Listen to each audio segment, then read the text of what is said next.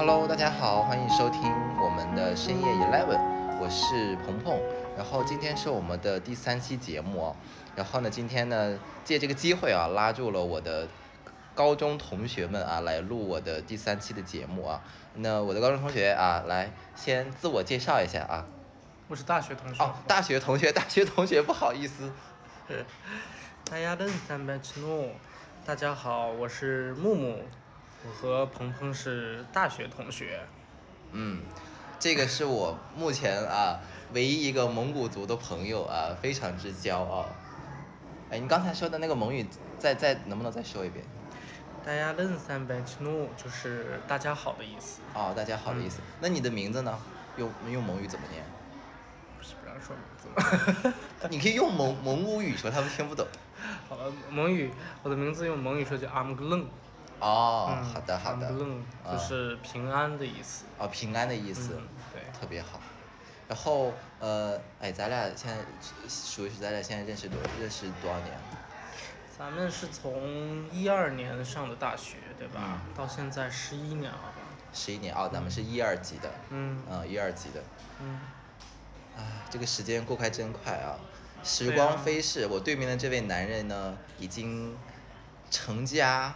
啊，然后呢，也有了孩子，而我目前还是啊孤独的一个人啊，所以的话，其实这一期我们首先我们这一期录的这个环境啊特别有特别特殊啊，我们在一家洗浴中心，啊，其实我们还有一个还有一个同学，还有一个大学同还有一个大学同学，那货还在睡觉。所以我们就先录这，先录我们这一期了，不管他了。就是我的专场节目是吧？啊，对，你的专场节目。然后我们也是来参加我们的另一个大学同学的婚礼，都是一个宿舍的。然后就想着赶紧拉两个人把我的第三期先搞定。然后本来也好久没聊了，那其实今天主要和大家想聊什么，就聊一聊我同学啊，我对面这位男人，他从大学毕业之后啊，然后成家结婚到生小孩儿这个心路历程啊。其实我作为一个没有没有结婚的人，其实我不太能想象到结了婚以后步入婚姻，再到呃角色切换成为父亲，是一种什么样的感受。其实怎么说，就是，嗯，就是结婚和不结婚，反正都是一种选择。就是当你选择了这个这个决定以后，其实你的。呃，自然而然就会进入一种角色的转变，嗯，因为当时咱们比方说都是呃大学毕业，其实谁也没有呃做好完全的心理准备，就比方说要成为一个丈夫，成为一个父亲，但是就是随着这个时间的推移，就是当我们有了这种角色的转变以后，其实你会发现它会带给你一种不一样的惊喜，就是像。呃，你的人生就是找到了另一种体验，对，所以这个感觉还是不错的。因为，呃，我其实是想的，就是像刚才说的，没有人能够，呃，完完全全的对未知的生活做一个十足的准备。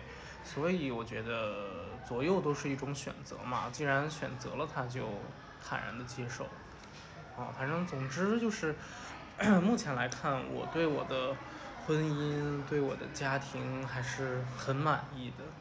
嗯，当然，我我和那个冰姐姐应该是你的半个媒人吧，对吧？其实我一直不太愿意跟别人说我是经人介绍造成的对象，但是确实是，确实是，嗯，因为当时，嗯，你看在大学里面，虽然我们的大学男女生比例。比较悬殊啊，女生很多，男生很少，但是确实找对象对于 我来说也是一个比较费劲的事情，嗯，然后机缘巧合吧，然后因为你因为冰姐姐，然后给我们介绍给一个 很好的一个认识的机会，然后确实是确实是缘分到了就就来了。你和唐姨是唐哦，唐姨这位美丽的女人，美美丽的女士啊，这是我们我对面这位男人的妻子啊。你和唐姨是几几年结的婚来着？我们是一七年，一七年一月份领的证。嗯然后一八年办的婚礼，嗯嗯，是，当时他结婚我还去当了伴郎。对呀、然后我记得你是第一次喝醉是吧？啊，真的那那次真的真的太太太太猛了，嗯让我记忆犹新对白酒。哎，我们所有同学都对你印象特别深刻，包括我的爸妈，说说你那个伴郎拼了，这次真的是喝的喝喝喝到已经不行，最后喝到吐是吗？然后最后又哭，然后反正我我们家人，我包括我其他同学都对你印象特别深刻，说你那伴郎特别顶。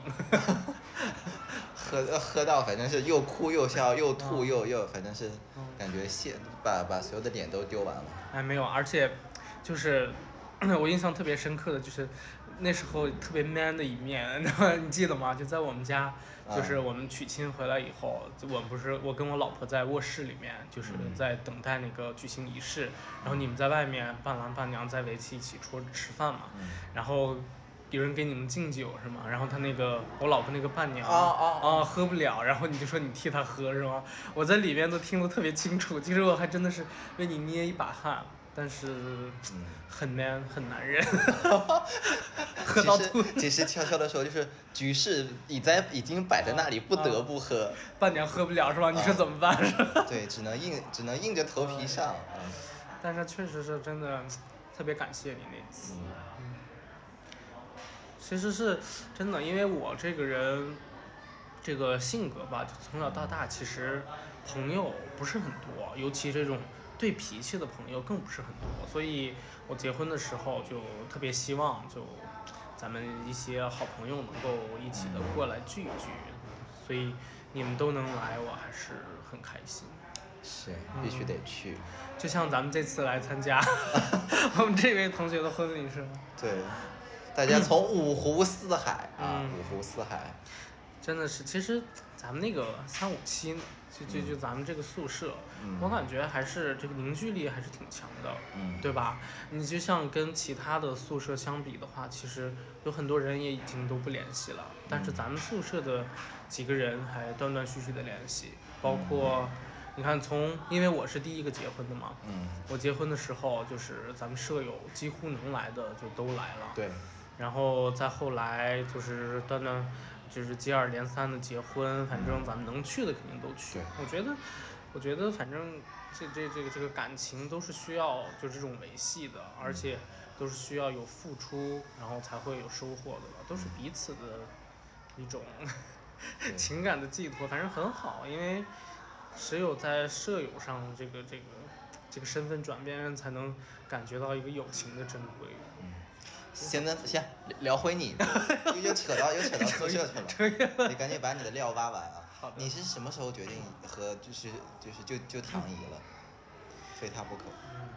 这个这个就有点搞笑，就是我跟唐姨，其实你也知道，我们中间还分过一次手是吧？分分手以后，然后就呃又经过一段时间吧，反正两个人，其实我们之间没有断了联系，就是分手了以后，我还死不要脸的，经常联系人家，嗯包括我那会儿，因为也在修二学位，然后考一些试，嗯然后我也就是让他我们俩一起去上课呀什么的，就包括还跟他就像专业问题上的请教，就借这个由头哦哦，然后还跟他有联系，到最后反正。嗯，我觉得是水到渠成吧，因为我能明显的感觉到，其实他对我也还是有感情的。但我俩第一次分手的时候，啊、那个原因就很复杂，还是就先按下不表了。嗯，之后就是经过一段时间，我们觉得我们俩还是，就是这个感情上还是比较认可对方的，其实也呃很怀念以前的这个谈恋爱的时光，所以就 在一个夜深人静的晚上，然后我俩就复合了。呃复合以后，复合以后其实就我觉得就就定下了，就准备就是奔着结婚去了，因为那会儿确实也已经因为大三了嘛，咱们大三大四了准备要，然后也该考虑择业啊这些情况，然后我们俩聊过，聊过一开始说是想在咱们上大学的地方发展，然后之后就是 因为一些就是这个考工作的一个原因，然后他也愿意跟我回我生活的地方啊，所以就这样的话就是属于一种双向奔赴，然后所以他跟我回去以后，我们俩就自然而然就反正就怎么定了。我觉得一个女人愿意跟你 去你自己的呃居住的地方生活，我觉得这个真真是挺难得的。对，尤其他其实是相隔很远很远啊，然后背井离乡，举目无亲，就跟我到了一个一个 二十三线的小城市里，然后五月还下雪的城市对，五月还下雪的城市，然后去生活。啊，那个其实是跟他以前的这个生活质量相比，是呃周围的这个生活条件肯定是有下降的，但是他愿意跟我来这个地方，然后反正我们俩现在工作也都稳定了，所以还是这个这个就是我很感动，也很感谢他，因为。如果比方说他当初选择就是可能是要留在这个咱们上大学的地方，或者是去一些比较发达的城市发展，因为他的专业其实允许他那样做啊。他要那样做的话，我们俩肯定之后就不好说了，能不能走在一起。我真的是觉得，反正异地恋这个事情还是很难，只有两个人在一起才能，才能 才能有一个好的结果。其实说到谈恋爱，先先说谈恋爱这个事儿，咱们就、嗯我就我就发现我身边其实有很多这种恋爱都是很玄妙，嗯就是我就是我原来啊这这样的方式还能恋爱吗？我小姨和我小姨夫他们认识通过 QQ，嗯，我觉得 QQ 上面都是在对吧搞些那些不正当的聊天内容，我觉得都不正经，然后他俩竟然能通过 QQ 的方式认识，然后结婚。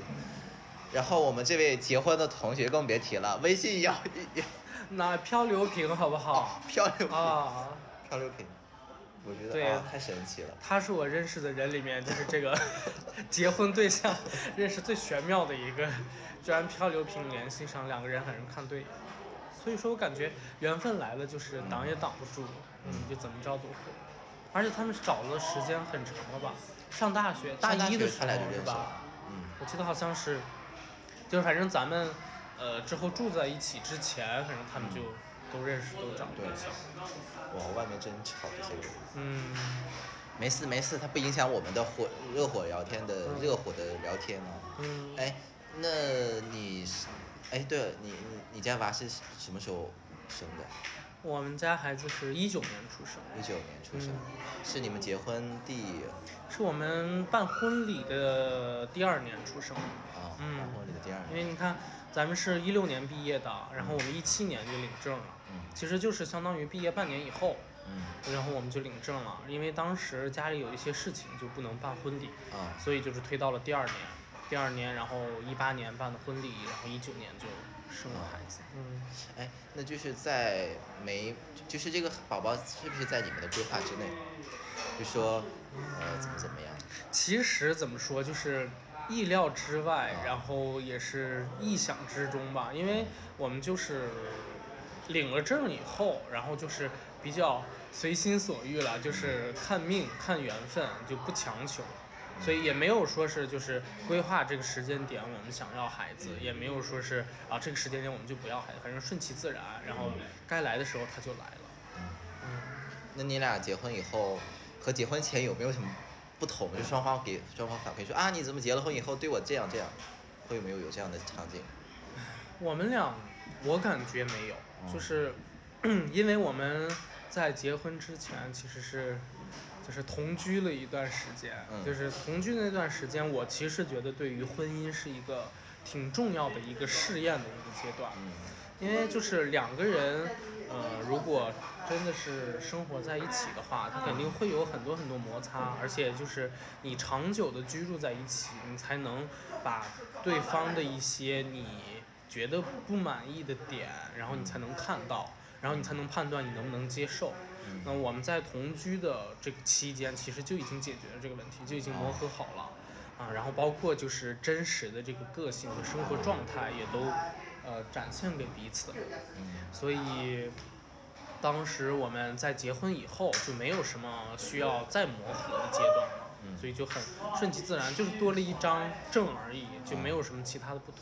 哦，其实我每次我和你们虽然见的也不多，但是我觉得你和唐英还是我，就是你俩的那个状态，还是我在大学时候认识那个状态，是吧？啊，就每年认识你俩，你俩就感觉都好像是在刚刚认识，在热恋一样。我觉得这个这个，我就觉得很很很觉得很奇妙。嗯，当时确实是，就是因为我们在工作，你看咱们也一六年毕业，到现在也六七年了。嗯。然后现在我就是跟我老婆出去，跟我们同事见面也好，或者说是跟他的同事见面也好，他们都会看出说我跟我老婆的这个感情很好。嗯。然后我也不知道就是为什么大家会这么评价，因为我觉得应该是每每一对夫妻，我想象中的每一对夫妻可能。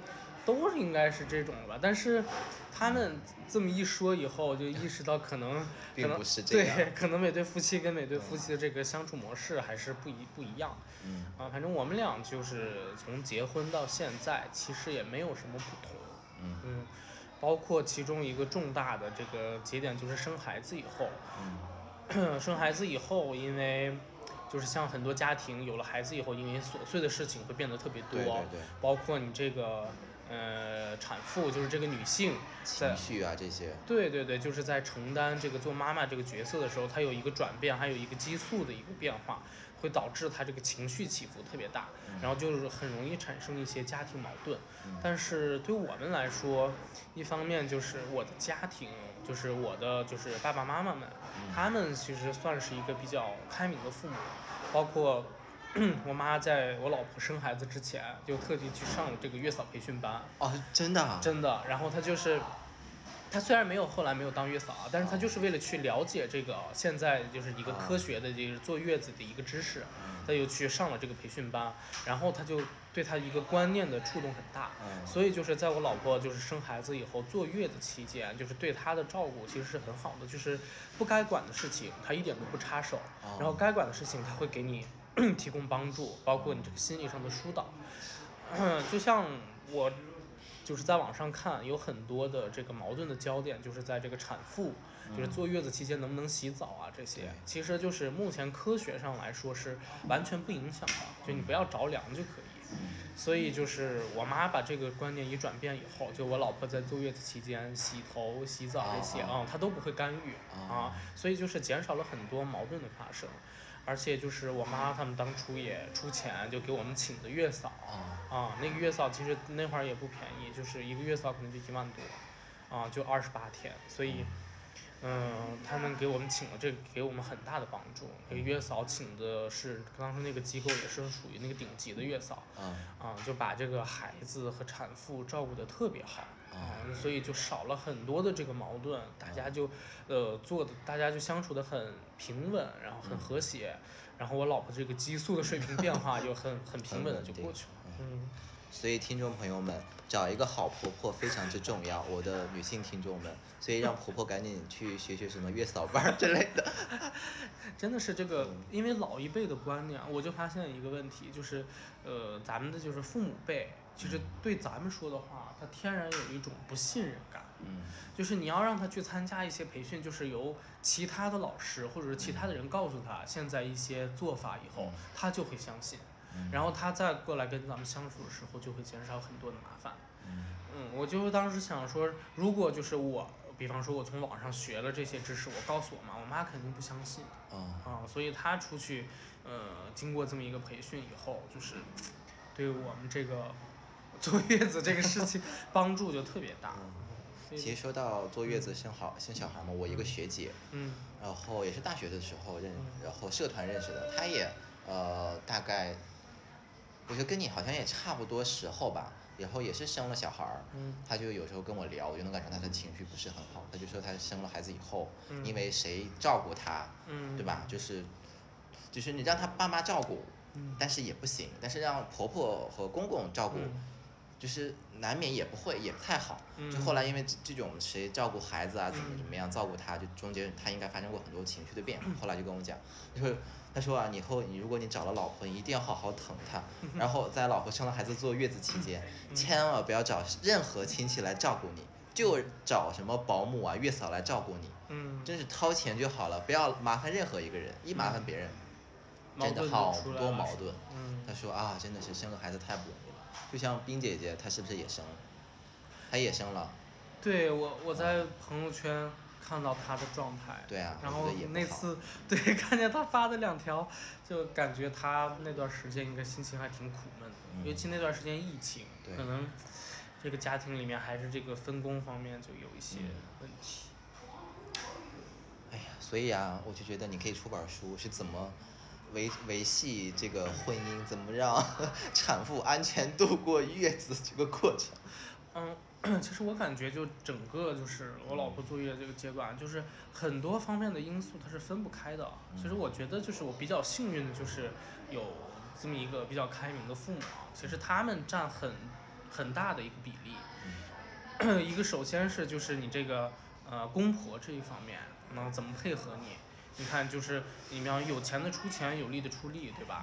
你要是有钱，你给请一个好一点的这个月嫂的辅助，这这肯定是最好的。那再一个有力的话，你要是有时间，比方说你可以，嗯，就是搭把手，然后你你你你给他做点好吃的呀，或者这种的，这是一个。再一个，你要是就又又这个经济上不允许，或者是又没有时间的话，你就是还是尽量少管。孩子的事情，我觉得这也是一个帮助啊，就你少插手，他们的矛盾就会少很多。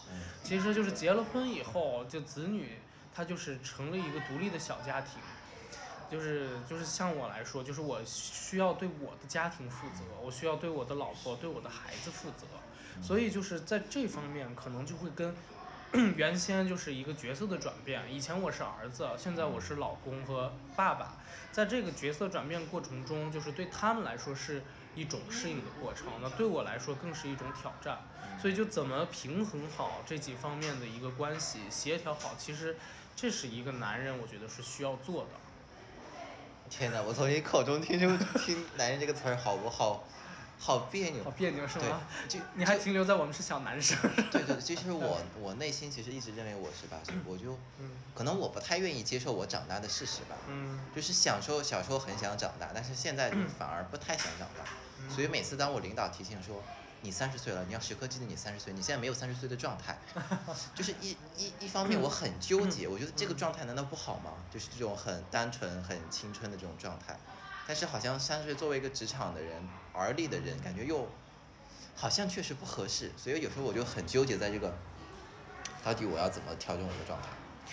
我是感觉就是岁数嘛，其实它怎么说，要是作为职场来说啊，当然就是咱们可能工作领域不太一样，我就是我想象中的你们那种就是企业的这种 生活，我感觉三十岁，呃。你单纯是可以，但是不要天真就行啊，就是因为你单纯保持一个就是，就是内心的一个纯净，就是其他那些嘈杂的事情不要影响到你自己的一个生活状态就可以。但是你就是确实是不可以太天真，因为 我听你聊到前几期也聊到这个职场上确实是有一些很多的这个啊黑暗面啊。所以就是不，咱们不说是去害别人或者是怎么样，但是其实更多的是要保护好自己。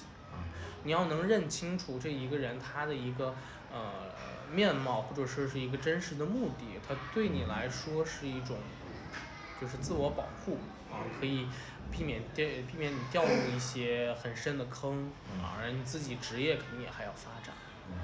我是这么想的。就再回到刚才那个，就是，其实就是宝宝没出生之前，你会不会觉得没有准备好当父亲？没有，其实不慌张吗？说啊，我我立马要有个儿子了。我不慌张，但是我老婆确实是慌张。那这又说到那个，我就感觉她还是激素水平变化。其实因为就是她从我知道她怀孕到她生产，就是有九个月的时间，我完全已经做好这个心理建设准备了，就是我。嗯，包括我们那会儿从网上也买了很多很多书，就做了功课，然后买了那种就什么育儿宝典啊，还有什么儿童用药呀，这乱七八糟。其实我看了很多，就觉得是一个生命，就就是尤其现在的这个医疗条件又这么发达啊，所以我觉得很坦然面对的一个事情。啊，说到这儿我又想起一个，就是我老婆生产这个事情，我老婆生产这个事情，嗯，就是其实我们一直产检的时候，就是这个胎儿的这个状况都很好，嗯，但是快要生产的，就是因为我老婆预产期就已经到了，但是她没有这个妊娠反应，啊，嗯，然后就是过了一周我们再去查。然后就是预产期那一天，我们去查的时候，说宝宝的一切状况都很好，说你再等一等，因为预产期前后它都是有可能的嘛。啊，嗯，然后我们过了一周再去查的时候，他就是说这个小孩脐绕颈两周，就是那个脐带绕脖子绕了两周了。这个好危险。对，他说是你这个就他意思，医生就是让你自己定夺，就要么你就现在就该生了，因为过了一周再不生，你的羊水就会减少，有可能缺氧。嗯，然后要么就是剖。但是医生肯肯定会就是不太不会主动建议去你剖腹产啊，所以当时我一考虑这个状况，我感觉医生说的比较隐晦啊，但是我感觉出他的建议还是要剖，因为脐绕颈两周是比较难往出生，嗯，嗯，因为我也看网上一堆案例，就是生你产妇，你比方说打这个催产催产素以后，她有这个疼痛，然后到生的时候，因为脐绕颈她生不出来，嗯，特别难受，然后又转剖。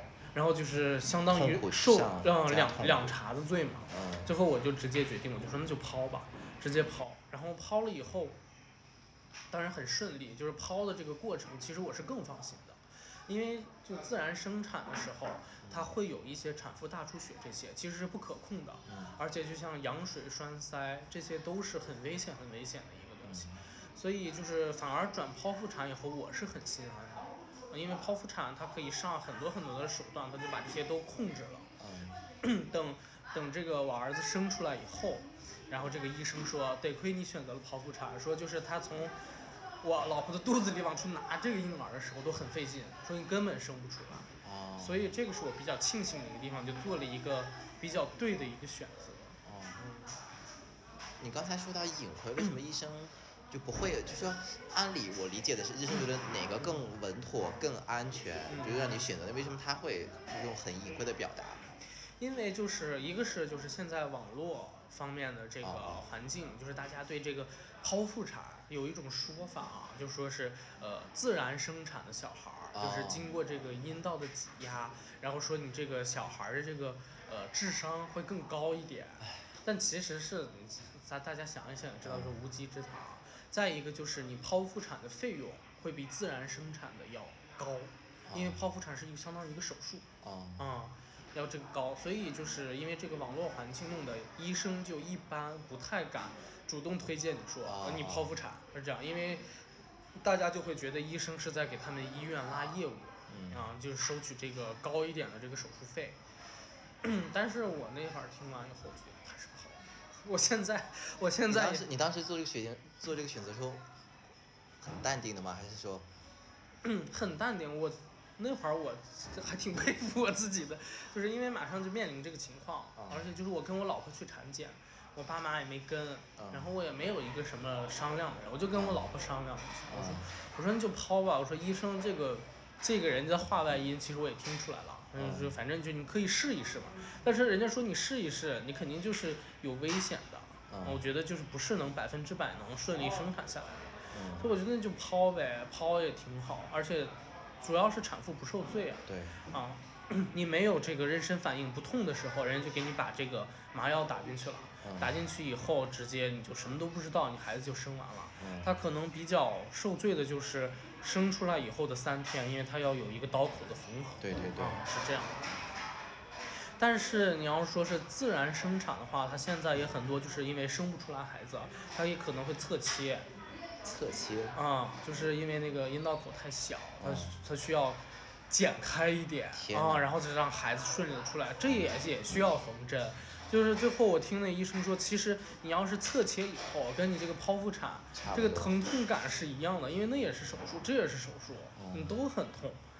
所以我就觉得，就受一回罪就完事儿了。我觉得你真是一个很体贴的男人，对这些就这些专业知识啊，你了解了很多很多。我觉得大多数男人都是那种，我觉得远远做不到这些。反正你也觉得就是，嗯，不管是从网上看也好，还是从自己的这个生活感知也好，我觉得家庭还是自己人生中第一位的，所以。现在可能会把更多的精力就投放在家庭这里，有一个什么事情，我都会尽心尽力的，最起码做到一个作为丈夫或者作为父亲的一个责任义务。哎，我现在如果说让我，我现在其实都没有做好结婚的准备，更别说生小孩儿，我就觉得，哎，你有没有有一刻觉得我自己还是个孩子，我怎么能当去当爹呢？嗯，坦白讲啊，我生孩子之前我是有这种感觉，我觉得我就是个孩子，然后我每天就还会就是特别想去我爸妈家。我现在觉得你，就是，我现在就是猛的一看你，我觉得你还是个孩子，但是你每次一讲那个话，我觉得哦，你你长大了。那说明这两年保养的比较好。是。嗯，说回刚才就是。其实我还是结婚就是生孩子前，他就是会有这个感觉。我觉得，我觉得我还是个孩子，就即使我结了婚啊，我觉得就是找了一个好朋友跟我一起住 这种感觉，就没有什么太多心理上的变化。但是，一旦生了孩子以后，就可能我感觉就是这个人体结构的设置，它就会促使自己的父亲就会产生一种激素，然后他就会让你看这个孩子喜欢，然后也会让你就是。自自觉地承担起一个家庭的责任，我觉得这方面也有可能是因为我老婆，我老婆她其实也是一个，我感觉是一个很有智慧的女人，她就怕我就是这样这个角色转变的有点困难，所以她，呃那二年的时候经常就跟我说啊，你作为一个丈夫要要怎么怎么样，你作为一个爸爸要怎么样，他就在潜移默化的给我洗脑，影响你，对，给我洗脑。我最后才反应过来呢，反应过来，原来他很早就开始给我洗脑了，但是这个转变也没有很痛苦。有了孩子以后，你自己突然一下就长大了啊，你就看到一个很小的一个生命啊，就是就是你就是他的天，就是他的一切都需要靠你来争取，靠你来保护。就这一刻，一下你就长大了，就是。现在我老婆那天还说我，就是我们带她去吃，就是我来来这儿之前，我们去逛街就吃一个小吃，然后。他要吃这个吃那个，反正我都给他拿着吃。就有一虾炸虾，反正那个炸出来的嘛，我就把那个虾身就是肉肉大那个地方给他吃，然后我就吃了虾头和虾尾，然后我老婆就笑，说你现在怎么就变成这个样子？我说就不自觉嘛，因为又不想浪费，炸的东西就头和尾都可以吃。我说他既然吃了身子的，我就把那两个我也尝一尝什么味儿。就这还是一个不自觉就变成这样。嗯，也也是一个挺奇妙的一个体验。嗯，其实要说我想结婚，最想结婚的时刻是什么时刻？嗯，两个，一个是你和唐姨结婚，包括之后就是一些片段，就会让我觉得婚姻很美好。对，就是我就会有那种幻想。嗯，然后第二个想让我结婚的片段就是。之前看了一部电视剧叫《人世间》，啊，我看到了那个美好的，就是那种婚姻的感觉。我人生当中这么长时间，只有这么两次片段，大概是让我想走进婚姻的。就其他之外，我觉得感觉好像大家都好像不是很幸福。就我身边的，包括我父母，我觉得他们也不幸福。所以我就就觉得啊，我感觉好像没有从这个家庭当中获得一个需要。做父亲的那些技能啊，做丈夫的技能，我就觉得不知道该怎么做好一个父亲，怎么做好一个丈夫，就觉得很慌张。但是其实还是反正就是一种选择，因为我们的说人生的十字路口啊，就到那里了，就选择结婚就结了。我觉得反正 怎么样都挺好，就是过你自己的生活，就要不需要看别人，别人结婚。就是谁的生活都是一地鸡毛。我们结婚，你看着我好像我跟我老婆好像关系挺好，当然我们也会有吵架，就因为我我们就来之前我们俩还吵了一架，冷战了一晚上，然后第二天反正也就过来了。嗯，就是两个人相处会有两个人的相处和幸福，但是你一个人相处也会有一个人自己独处的这个这个自由。反正也怎么都是选择，都挺好，我觉得。反正我觉得你俩都很有智慧。很深，就是很明白生活的道理，还有婚姻的道理，就彼此都会给彼此给予。嗯，对。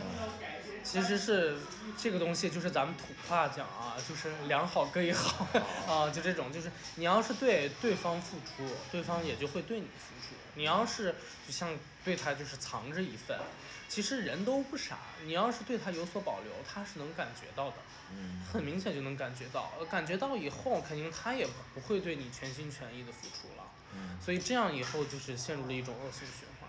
所以你既然选择要跟他过一辈子，你当然就要。无保留的，就是把自己付出出去，因为这不像找对象一样，找对象一样可能有合适不合适啊，那可能更多的是一种感觉，强调一种感觉，但是婚姻就更强调的是一种责任了。嗯，就像你们平时，呃，两个人会不会有些自己属于自己的一些的仪式感啊，什么的 惊喜啊之类的？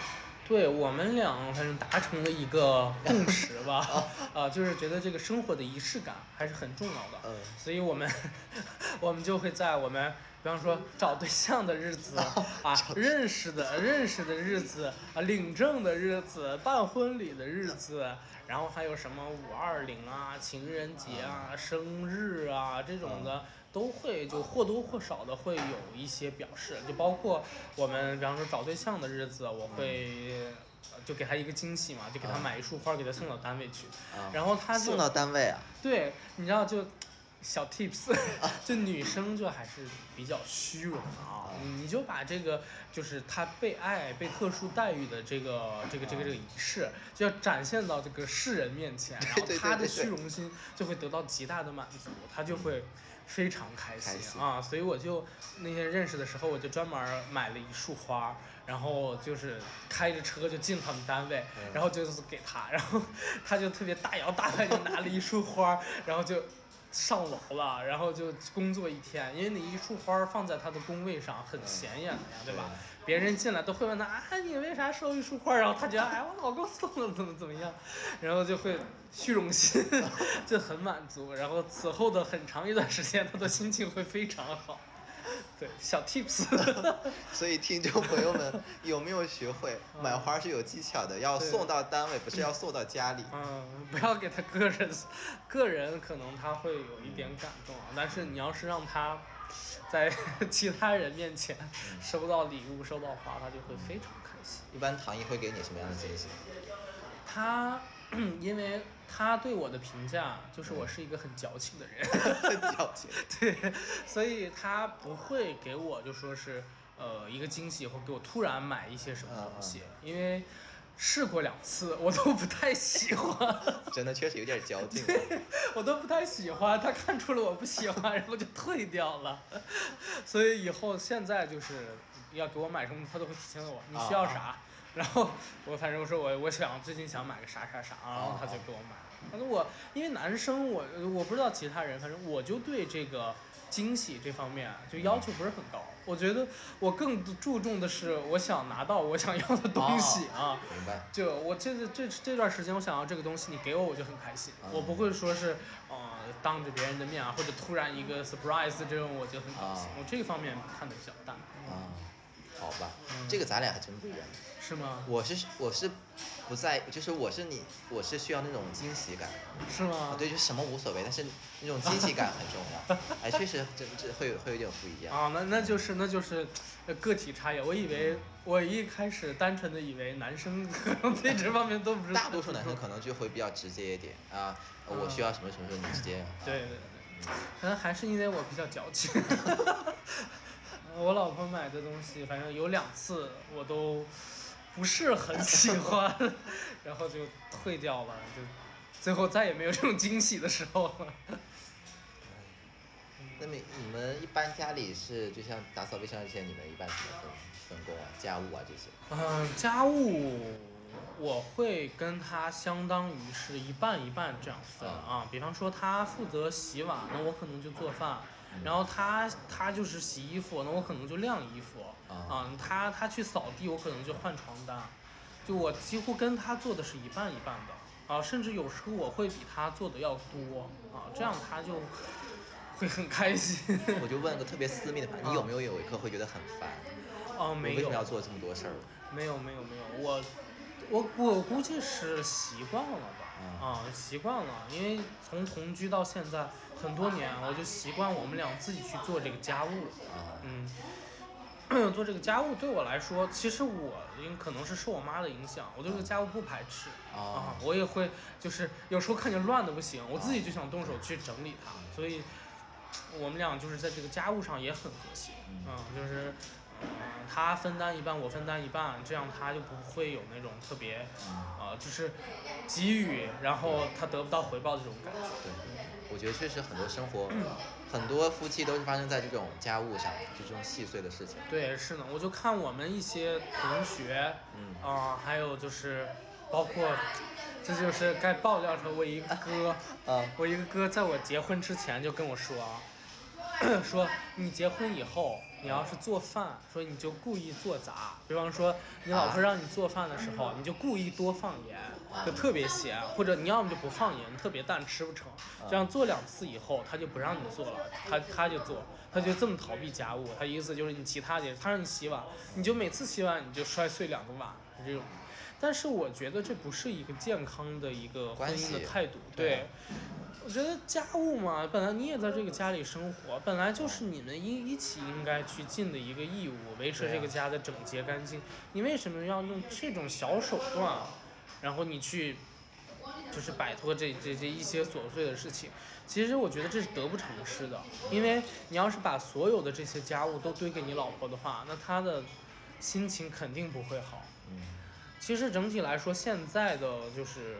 男女啊都是有自己的事业的，不像不像就是很多像日本的家庭，女生人家就是全职主妇，对对，人家其实工作就是去维持这个家，所以你可能家务让她做，你去外面挣钱，这也这也公平。但是你说女生，就是我老婆的工作有时候甚至会比我还忙，然后她工作完了以后再去收拾家，收拾她，我可以想象到她的心情肯定不会好，嗯。所以一起分担就还不错。所以说你是你是明白生活，你是有具备生活的智慧的啊。嗯，这也不能说是谈不上智慧啊，但是就是感觉一点小感悟，确实就是呃不要勾心斗角，两个人心往一处使，然后你才能越过越好。这样。所以我有时候也在好奇，你说为。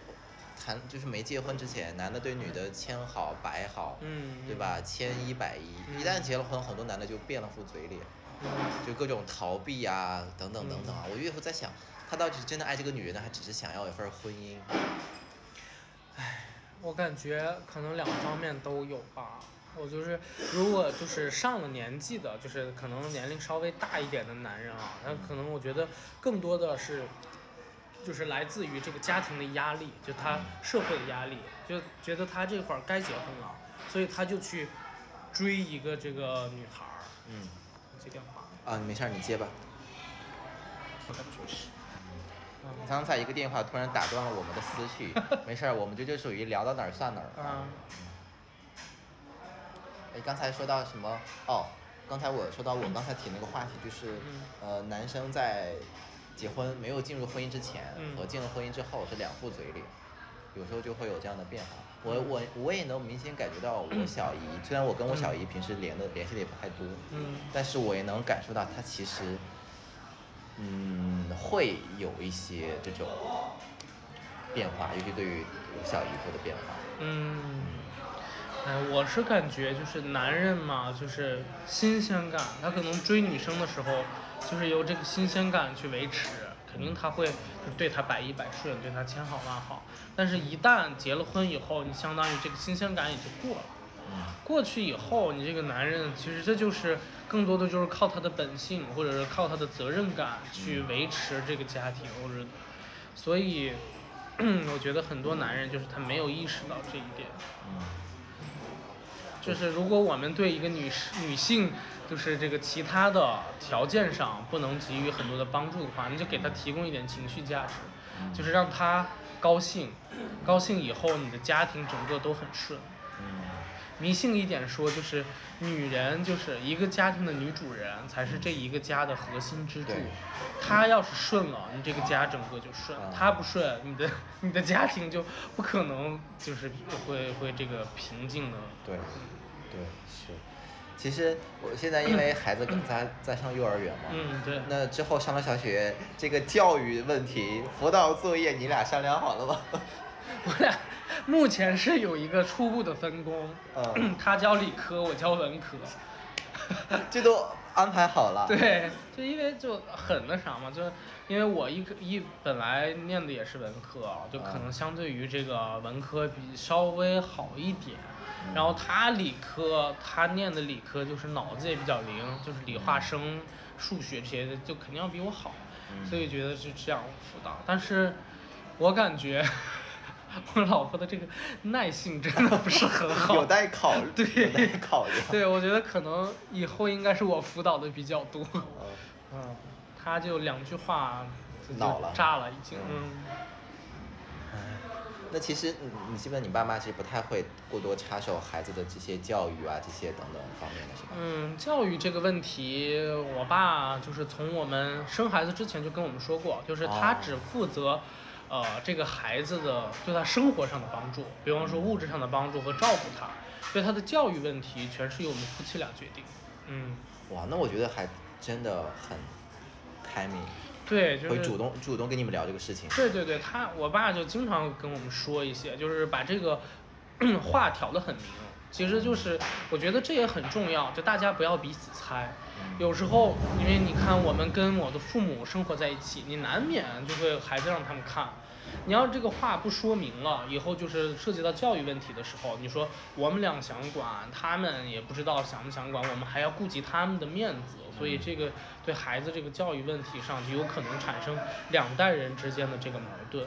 所以这个问题就是我爸一旦跟我们说清楚以后，那我们也很放心，就在该我们教育的时候，我们就把他拉走，这个教育就完事儿了。就好比你们一家子在呃正好周末在吃饭，你孩子发生了点什么这种行为不太得体的，这时候你父母就会不会管。对对，这时候比方说我跟我老婆说是啊，得跟你说一下这个问题，然后我们可能就把他拉到另一个卧室，就跟他谈一谈啊。但是我爸妈，呃，虽然他们脸上会有不悦，但是他们也不能说什么啊，因为这这就是教育问题，肯定都是要由父母来做。这个真的，我觉得很多爷爷奶奶都做不到这一点。是呢，是呢，嗯，所以跑出去护崽。对，所以你说一个家庭的啊，一个一个家族的这个延续，生一个孩子，其实对整个家族都是一个考验啊。你包括你上一辈人的的观念和他们对这个子孙辈的一个态度，还有你这个中间一代，就像咱们这一代向上协调和向下这个沟通，这这这都很都很考验。所以这个有时候就还需要磨练，嗯。其实我又想又回到 又又想玩二胎，你父母有没有说过说哎希望你们觉得可以再生个二胎什么有没有这种表达过这样的想法？这个又涉及到一个比较搞笑的事情，就是在我们生第一胎之前，就是我爸妈会说，就是你们因为这个社会那会儿就已经提倡要二胎了啊，说你们怎么也得要两个孩子吧？你说因为 这个社会人家。左左右都是两个人，然后他也想说两个孩子不会那么孤单，会彼此作伴。然后等我们第一胎出生了以后，然后然后呃我妈我爸就是帮带了三年嘛，带了三年以后，现在 他们的态度有了一个根本性的转变，然后他们就说是你们要二胎也行，反正随我们，就是你们要不要都可以，但是他们不会说是强求你们去要，但是说是他们不想再带了，他们说是他们可以出钱，然后去给我们去找这个育婴师。是啊，这些的，嗯。李成章，你接他电话。赵妹。这货。我叫你了呀，我给你发那么多微信啊。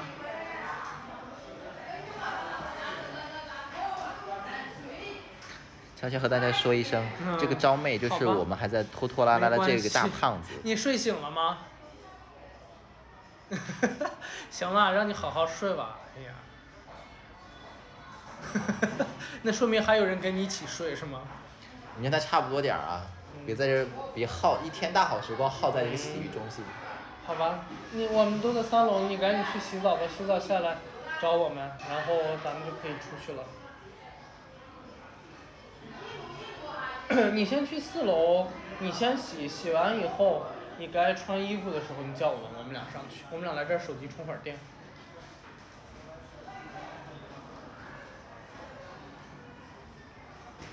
啊，可以。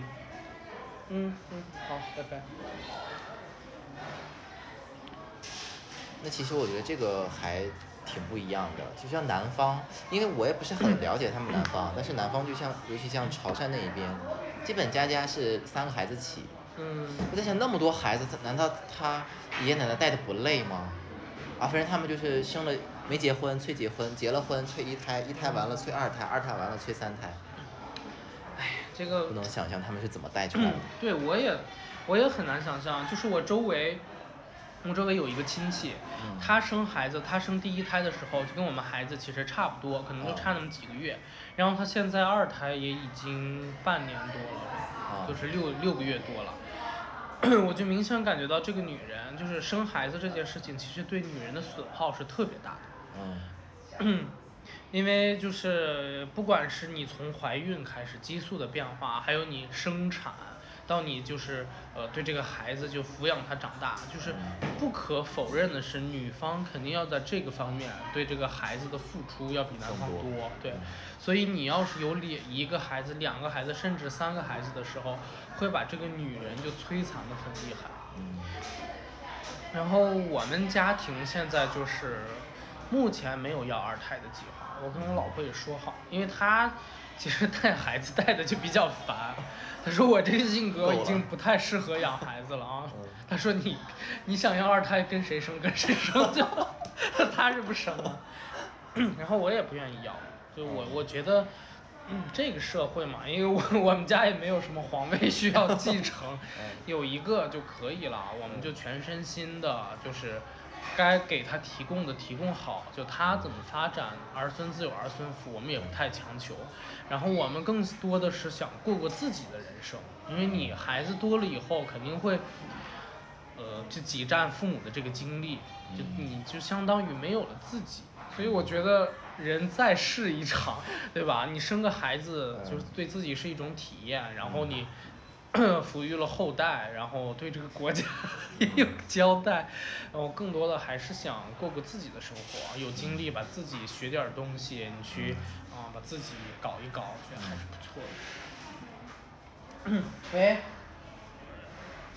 我们在这个有一个茶艺室，就是木头房子那里，茶艺室，你就我我也分不清东西南，应该是最东边。最里面，他往最里面，你就往最里面走，有一个茶艺室。我忘了，我们俩转晕了已经。反正你就往往最深处走，有一个茶艺，或者你问问那个，呃，他们工作人员，你说茶艺室在哪？就能搓麻的那个地方，打麻将那个地方。我们就在那个屋子里。嗯嗯，好。哎，我感觉我们聊了也挺久了。好了。那胖子也要来了。对。好吧，今天呢，我觉得很开心啊，我觉得。咱俩认识这么多年，从来没有讨论过这方面的事情。是呢，我就那天我听了你就前几期播客，我就觉得，我觉得是一个很有意义的节目。就是跟朋友其实很少有能这么敞开心扉的说说比较深入的话题，就只有在这个，呃，就是有这么一个小平台的时候，才能把自己的一些想法去去比较深刻的去表达出来。所以。感谢你的节目，平时都是闲扯，天南海北的闲扯，没有这么正经的聊过天儿。说点儿咱们认为有有价值的东西是吗？是是是，行行好嘞。然后呢，今天可能确实是我们在这个洗浴中心啊，背景会有点嘈杂，然后我们还。一本正经的坐在这个麻将的麻将室里，充着电聊着天儿，谈着这个这个人生、结婚、生孩的大事啊。嗯。好嘞，那我们今天节目就到这里了，呃，和大家说拜拜吧。拜拜。请用蒙语和大家说个拜拜。拜拜。怎么怎么讲？拜拜。拜拜。嗯。嗯。拜拜拜拜。